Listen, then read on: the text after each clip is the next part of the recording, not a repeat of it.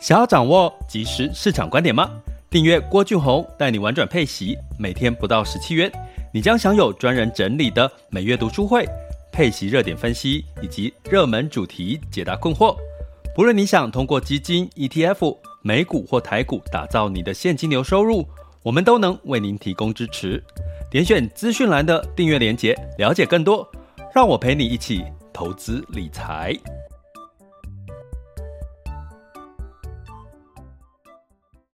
这里是完全配息笔记投资讲白话，一个从投资人角度带你一起掌握全球市场的脉动，分析配息标的、美股、台股、A 港股即时热点，陪伴你不再害怕市场涨跌的风险，一起稳健财富成长。亲爱的各位，大家中午好，今天是二零二一年的十月四日了，那今天好吗？那今天呢，进入到了周一的一个时间。不过呢，在忍耐个五天呢，就又有三天的连假了。再加上这个十月五号之后，去爬山，去户外。然后爬山还有一个什么？还有什么运动？是不是？就是可以不用戴口罩。终于爬山户外可以不用戴口罩。大家知道那个爬山的时候气喘会会喘到那种，你会觉得好像那个缺氧的那种状况哈。终于在十月五号可以缓解了，大家赶快出去玩呐！赶快哈！哎，这三天的连假，哎，大家觉得说好像好像大家都出出游了吗？其实不然哦。如果你有坐这个大众运输工具，你会发现这个人潮哦，尤其周六周日哦，好像还是有比较少哈。所以，我真的觉得大家可以把握这个人潮还没有完全的回笼的情况下，哈，稍稍的去外面这个舒展一下，哈。那我相信应该应该会让你的心情特别好，哈，重新归零嘛。因为现在已经进入到第四季了，哈。那如果你持续听着我们的 Podcast，应该会对市场比较不会那么担心恐慌。那前阵子也跟各位提到这个资金的这个呃，就是不要满手股票嘛。你看，如果以对应到现在的状况，呃，你会看到这个今天台股还是持续的跌哈。那美股呢，稍稍的就是呃反弹了哈。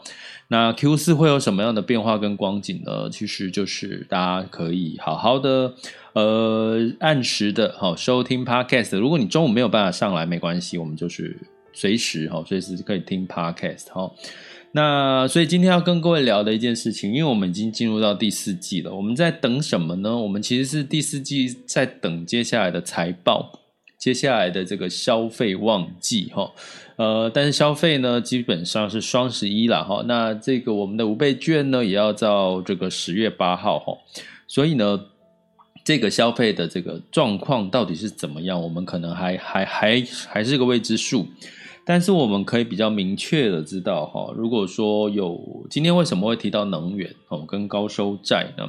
呃，因为我们在这个我们的这个 EP 九月份的 EP 零二的主题哈，我们已经稍微的看到了这个呃万名的分析师哈去分析美股的这个。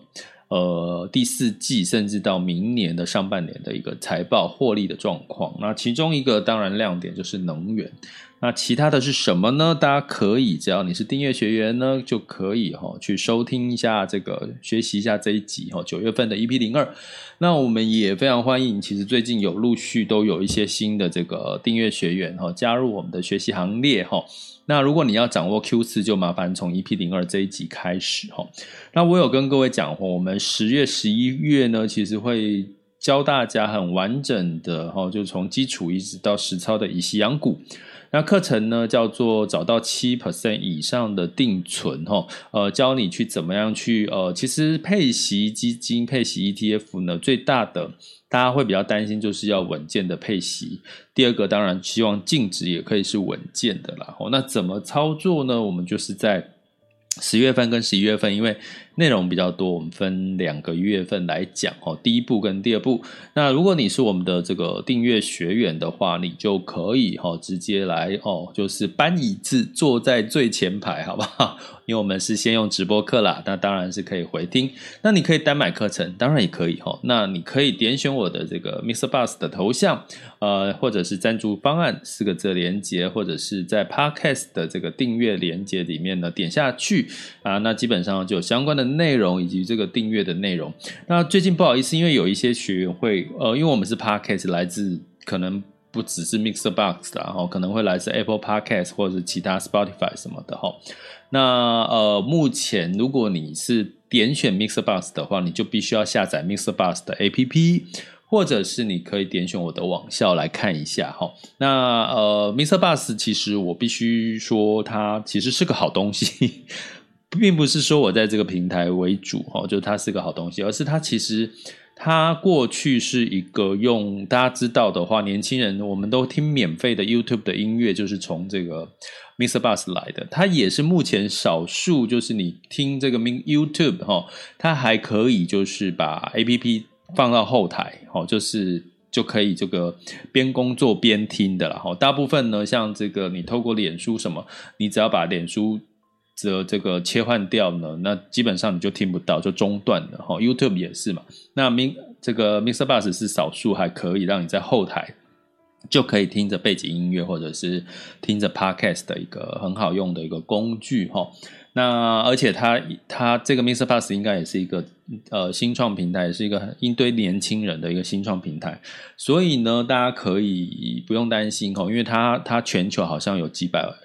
百万人的一个一个听众吼，所以这是一个 Mr. Bus。那如果你觉得不想再下载一个 Mr. Bus 的 APP，那你当然就可以参考我们在这个订阅连接的其他的订阅方式吼。那如果你最近对于这个订阅方式有感到一点点的困惑困扰，要先跟各位说声抱歉，因为最近的确后台有反映说有比较多人对于这个订阅吼。的一个连接，诶，发现诶，你还要再下载一个 Mr. Box，好像一开始不知道哈，所以在这边提醒一下大家。那呃。十月、十一月份的这个以息养股找到七趴以上的定存这个单元呢，学习结束之后，我们十二月就会进入到什么呢？进入到美股了哈。因为其实在呃美股呢，其实它的节奏，包含它的这个施打疫苗，包含它的这个财务的状况，跟它的呃缩紧购债相关的一些讯息呢，都比较明确。所以呢，在十二月份开始呢，我们就会陆续呢去提到开始进入到美股的这个学习的单元。那美股当然除了个股之外呢，还有这个境外的 ETF 了哈。那会在十二月份开始。所以呢，其实真的呃，成为我们的这个呃陪伴式投资理财的这个学习方案呢，应该是一件很幸福的事情。因为我希望给各位就是陪伴着各位一路走来，然后跟着市场的节奏。然后调整自己的心态，然后找到自己最适合的投资理财的技巧方案，然后呢，就每一年就这样顺风顺水的，然后就是多一份被动收入哈，这个是我这个衷心的一个期盼哈。好，那进入到我们今天的这个主题，第四季呢，看好能源，然后呃，跟高收益债有什么关系呢？那高收益债一年配息一个七个 percent，年化配息率七个 percent。其实也应该有投资配息标的的，应该知道这也是稀松平常的事情吼。诶，那你看近年，我们今天是十月四号，往前推一年，其实高收债的这个整体的含息报酬率也超过了十个 percent 以上吼。呃，我看呃，目前我该关注的两档有到十四到十七个 percent 一年的年化配息，呃，一年的年化报酬率吼。大家会觉得哇，高收债也有这样子的，就觉得。去年疫情期间，高收益债呢，好像就是落水狗一样哦，就是就是跟就是它股市反弹，它并没有反弹。可是呢，我常常跟很多学员提醒哦，所以其实你不要觉得台股这两年都在涨哦，或者是美股这几年都在涨。哦啊，你就觉得好像就只有它会涨，你要不要忘记？你回头看台股过去的十年的表现，你可能都是很闷的一个情况哈。所以呢，其实呢，为什么我们诶你会觉得诶老师怎么又讲配息基金 ETF，又讲 A 港股，又讲这个美股跟台股？其实你会发现，你只要是资金越来越多，资产越来越多，你的投资绝对不会只有局限在一个部分，因为你要适度的去分散风险。如果你全部买了台股的什么电动车，买了台股零零五六零零五零零五二，其实你还是在台台股这个市场，你还是没有分散风险。哦、你会觉得我不需要啊？为什么要分散风险？我台投资台股就好了。那可能有，我讲一句话可能有点不中听啊，大家可是大家听一听，这是很真实我的感我的感受，就是说，如果呢你觉得你就是投资台股就好了，不会想要去投资其他的，你某种程度可能你的资产不够多。因为你知道吗？当你的资产够大的时候，你根本你的焦点会是在怎么样可以分散风险，怎么样可以降低风险，怎么样可以让报酬稳健，而不是再去追逐这种呃二十趴、三十趴、四十趴、五十趴这种获利。好、哦，所以所以这这这个应该大家可以认同吧？如果你不认同也没关系哈、哦。实际上，很多资产高的人，他们追求的其实是真正稳健的收益。哦，那那如果你现在是在追求。翻翻倍呢？那可能某种程度你的资产还你自己还觉得还不够，应该这个逻辑大家应该可以理解哈。所以呢，基本上呢，在高收益在近一年哈闷了一段时间，近一年其实已经看到了绩效是大概是十个 percent 以上的这个呃含息报酬，那配息率大概七个 percent 以上。那诶，第四季看好能源又跟这个高收债有什么关系呢？那我们就来讲一讲哈。那最近呢，大部分的这个机构了哈，或者是一些分析师都是说，哎呀，这个每年十年期美债殖利率啊要往上了哈。现在大概是一点四五哈。那跟高收债的这个利差，什么叫利差呢？就是高收债减掉这个所谓的这个十年期美债这样子的中间的差距越来越小了。那小的情况下就代表什么？高收债的吸引力就没有那么大了。如果它利差扩大，也就是说，哇，高收债的利利那个利息是比这个无风险的十年期美债好来的漂来的有吸引力了哈，是这个意思哈。所以最近呢，很多的分析专家都在讲，高收债呢反而不是那么大的一个诱因哈，因为这个美债十年期殖利率往上。可是呢，我们如果把一个条件再加进来哈。我在讲这个最准备，因为我们周三诶是周三诶，十月六号周三晚上就是直播，就要教各位这个呃找到七趴以上定存的这个基础到实操的这个课程哈，上第一步。那其实呢，在高收债，其实我发现呢，呃，我在整理资料的时候发现一个很有趣的事，高收债呢有。绩效好的大部分呢，他投资能源公司的比例，能源公司的高收债比例比较高。诶，为什么？为什么呢？哦，这就有一个前因后果哈。那我其实如果是我们的这个订阅学员，应该都有听到我讲过一个逻辑哈。基本上呢，能源公司早期呢，在这个遇到了所有所谓的石油危机啦、金融风暴、油价暴跌的时候哈。呃，让他们有一个开始产生了一个的质变。什么叫质变呢？他们呢，呃，许多的产油公司、能源公司，它不再积极去投资所谓的开采的技术的进步，甚至呢，就是呃，怎么样去呃，让他们的这个开采成本降低。他们已经不那么重视了，因为你看，油价可以从几百块降到三十几块，哦，他们就觉得他们不需要为了这个，不想要再为了这个。降增加这个成本，增加这个效益呢，去大幅度的去去投资所谓的开采设备。那对照像台积电的话，大家应该知道，台积电为了要成为这个所谓的半导体的领头羊、晶片领头羊，它必须要一直的去做什么？去做很多的资本支出，然后把它的技术提升到别人赶不上，它的竞争对手赶不上。可是。能源公司不这么想，他觉得他不需要做这件事情，因为油已经是变成是一个很很传统产业的那种概念哦。那这样一来呢，那他们赚到的钱呢，会跑去哪里？他们赚到的钱就开始呢啊，反正我现在获利，我又不去投资，再投资不需要去做资本支出，所以我就把这些钱分配当股利分配给股东。所以呢，为什么高收益债呢有一部分？哦，有一部分呢是能源公司，因为呢它相对来讲叫高收益嘛，他们在能源公司它的这个配股利的部分就呃包含这个债息的部分呢，就相对来讲就比较吸引人，哦，就比较吸引人，所以高收益债呢它的能源一定会有，你去看它的持股比例呢都会有这个能源，可是就多或少。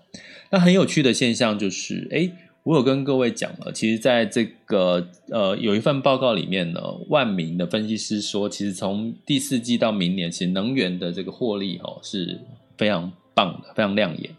所以呢，你会看到，只要是在高收益债里面，它的能源的持股的比比重占的是最前面的话，就我刚刚讲，它绩效今年以来是将近有十个 percent。哎，如果不是哦，如果不是能源站在最前面，你会发现它的绩效就。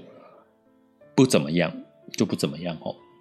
所以呢，从这件事情，我要告诉各位，其实为什么能源跟高收益债有关系？因为很多的能源公司，它有发行它的债券，哦，是高收益债，是被列为高收益债的哦。因为它的这个过去，大家知道去年的呃油价嘛，油价大家知道那个油价哈是三十几块啊这些的哦，就是到现在是多少？现在的油价啊，我们等下会看最新的油价，现在大概七十几块上下哈。那这中间呢，会不会再往上走？但是我们不知道。但是我们可以知道的，他们的获利哦是又回来了。那获利回来就怎么样？对高收益债的这个公司在最怕的是什么？违约嘛。你在这个三十几块的能源的部公司，大家会怕它会不会倒啊？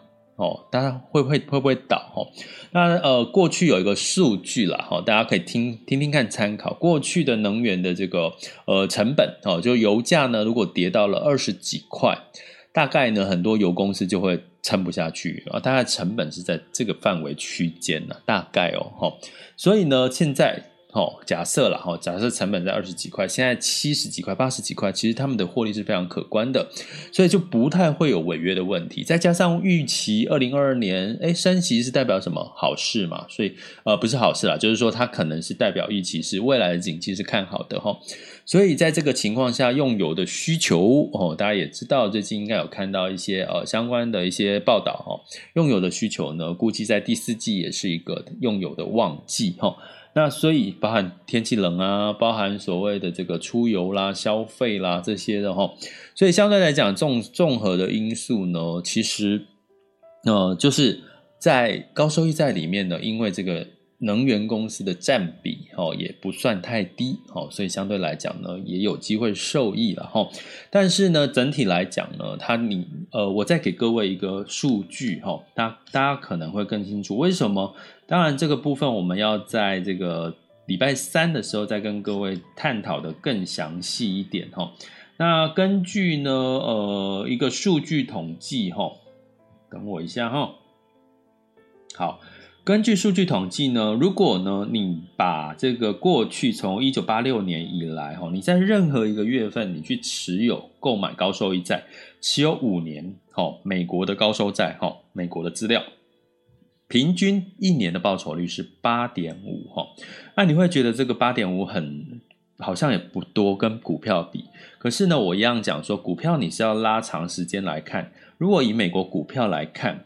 呃，如果一样，你在不同的月份，哦，就是随便进场持有五年，哦，根据这个回测的统计呢，呃，如果你持有的是美国股票，大概你的年化报酬率是九点七。好，我刚刚讲美国高收债平均年化报酬率是八点五，那这个美国股票是九点七平均哦，哦，就是你闭着眼睛每个月就投进去，不什么都不管，然后持有五年，哦，它的。你这个回测的结果哈，然后呢，已开发国家哈，就是就是这个不止美国的话，其他的国家再把它掺进去，大概平均年化报酬率是七点一哈。那这个呢，但是呢，你光要想啊哈，其实基本上美国高收债的标准差有才三点九啊，这个是什么意思？我不讲，我们就再回到这个我们。这个礼拜三十月六号晚上八点的直播，我们再详细的跟各位解释哈。你们搞懂的话，其实你们就会很清楚高收债是什么怎么一回事哈。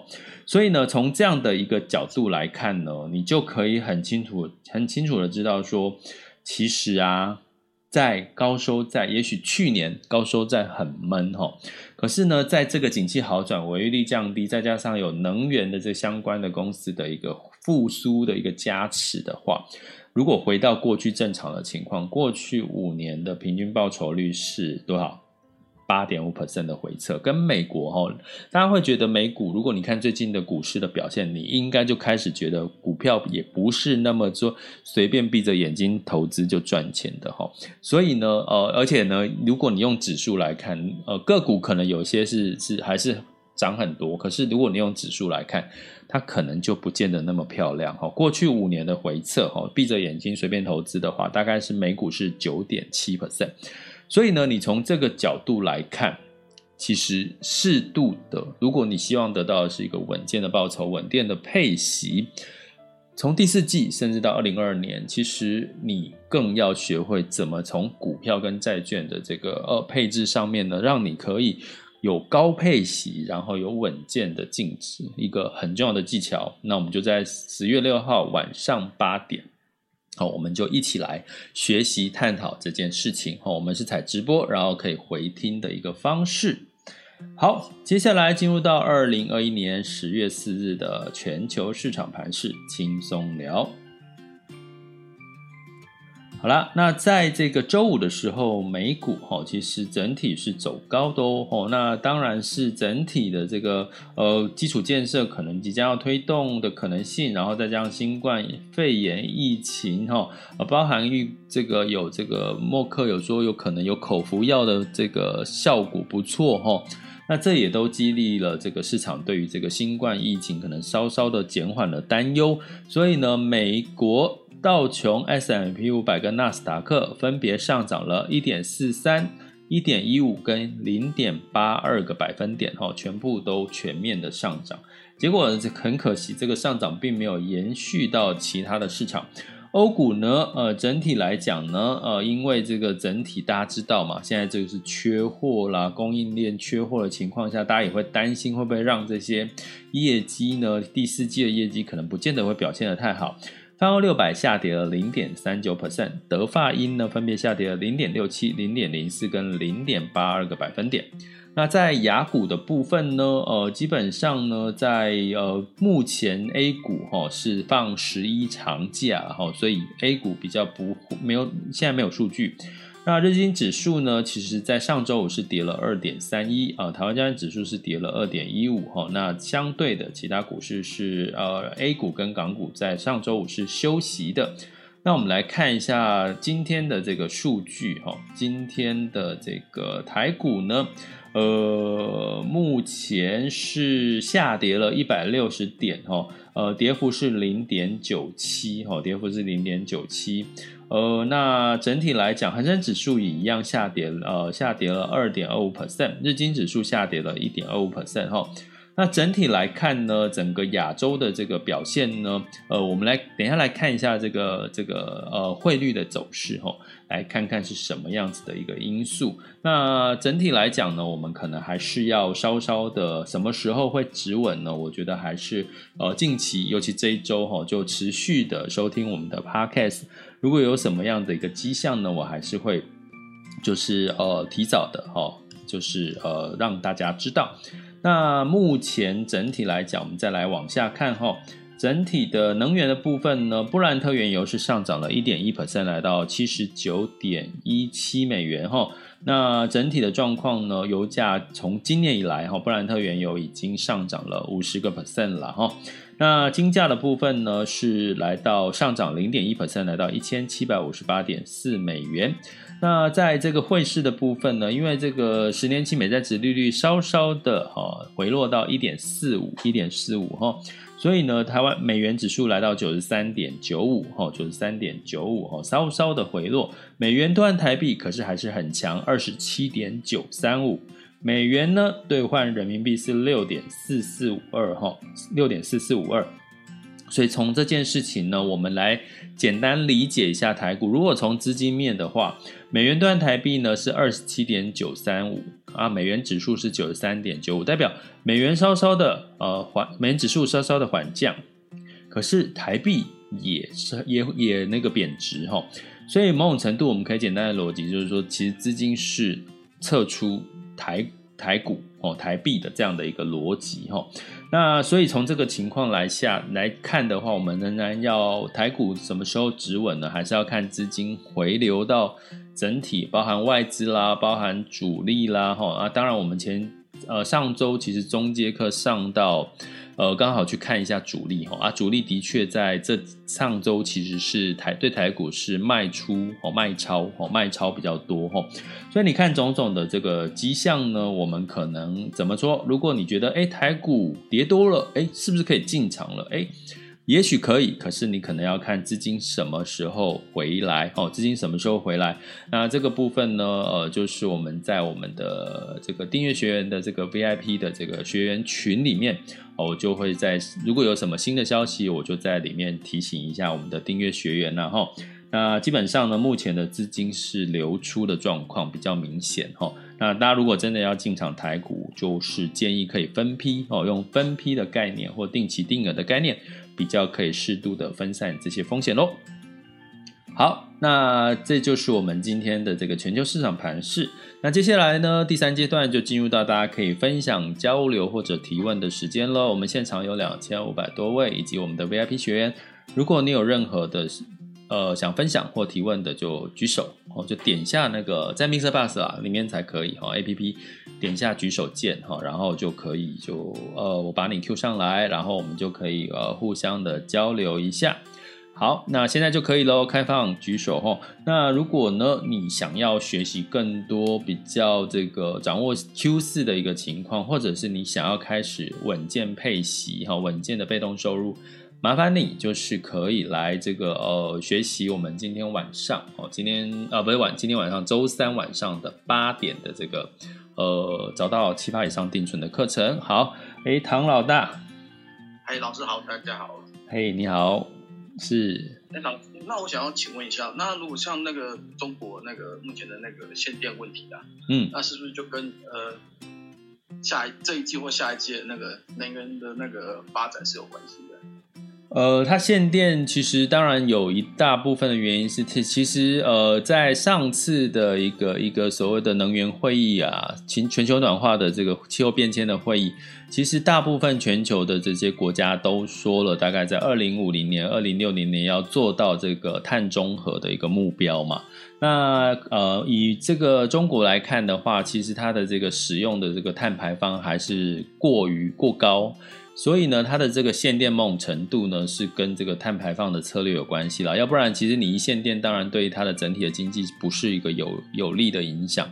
那当然，这个一限电的情况下，对于相关的原物料呢，它的产出，包含像钢铁啦之类的，一定也会有影响嘛。那这个这个影响呢，当然也某种程度有可能会带动原物料相关的题材的这个这个价格往上走。对，所以呢，呃，短期我觉得，如果如果我们要怎么去看它来的来讲的话，我觉得可能要用一个比较。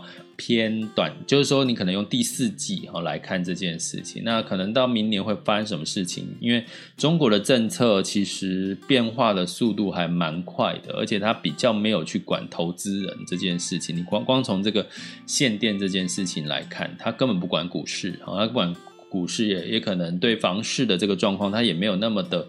那睁一只眼闭一只眼哦，那甚至很多的打压的行为，所以我觉得还是要稍微的呃，就是呃适度的在第四季，我建议的操作策略都是分批进场的概念，相对来讲可能会比较安全一点。嗯，对，谢谢。好，谢谢，谢谢唐。好，那这个。诶，九九九九看到这个老朋友上来一下也是很开心的哦。那基本上限电这个问题，你可以你会看到，对于有些议题，如果我没有特别的拿出来讨论呢，我我可某种程度是我把它当成是一个单一事件哈。大家可以这样看呐哈，就是说我们在投资的时候，我们对市场你可以分成说，诶，它如果是单一事件哦，那可能反映一下，接下来就恢复。恢复到市场的原样了。那如果呢，它是一个长期哈，长期会影响市场的一个状况的话，那可能我们就我就会特别把它提出来，然后。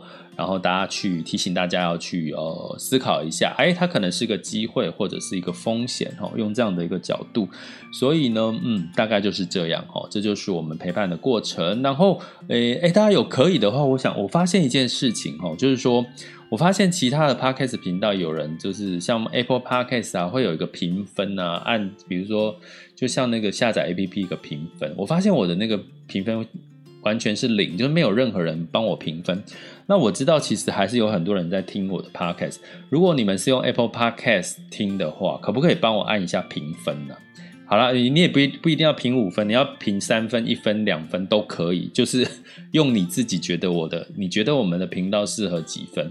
因为我发现怎么会 Apple Podcast？那没有任何一个人评分哦。那如果我想，我希望在 Apple Podcast 有一些评分，或者你可以在 Apple Podcast 留言给我啊。分数你就是自己决定哦。反正你要评我一分、零分，我也无所谓，因为。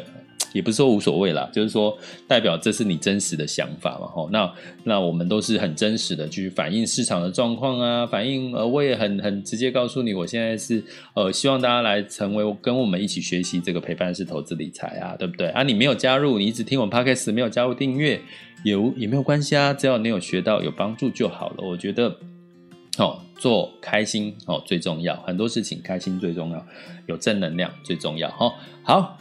这里是郭俊宏，带你玩转配息，给你及时操作观点。关注并订阅我，陪你一起投资理财。我们下集见，拜拜。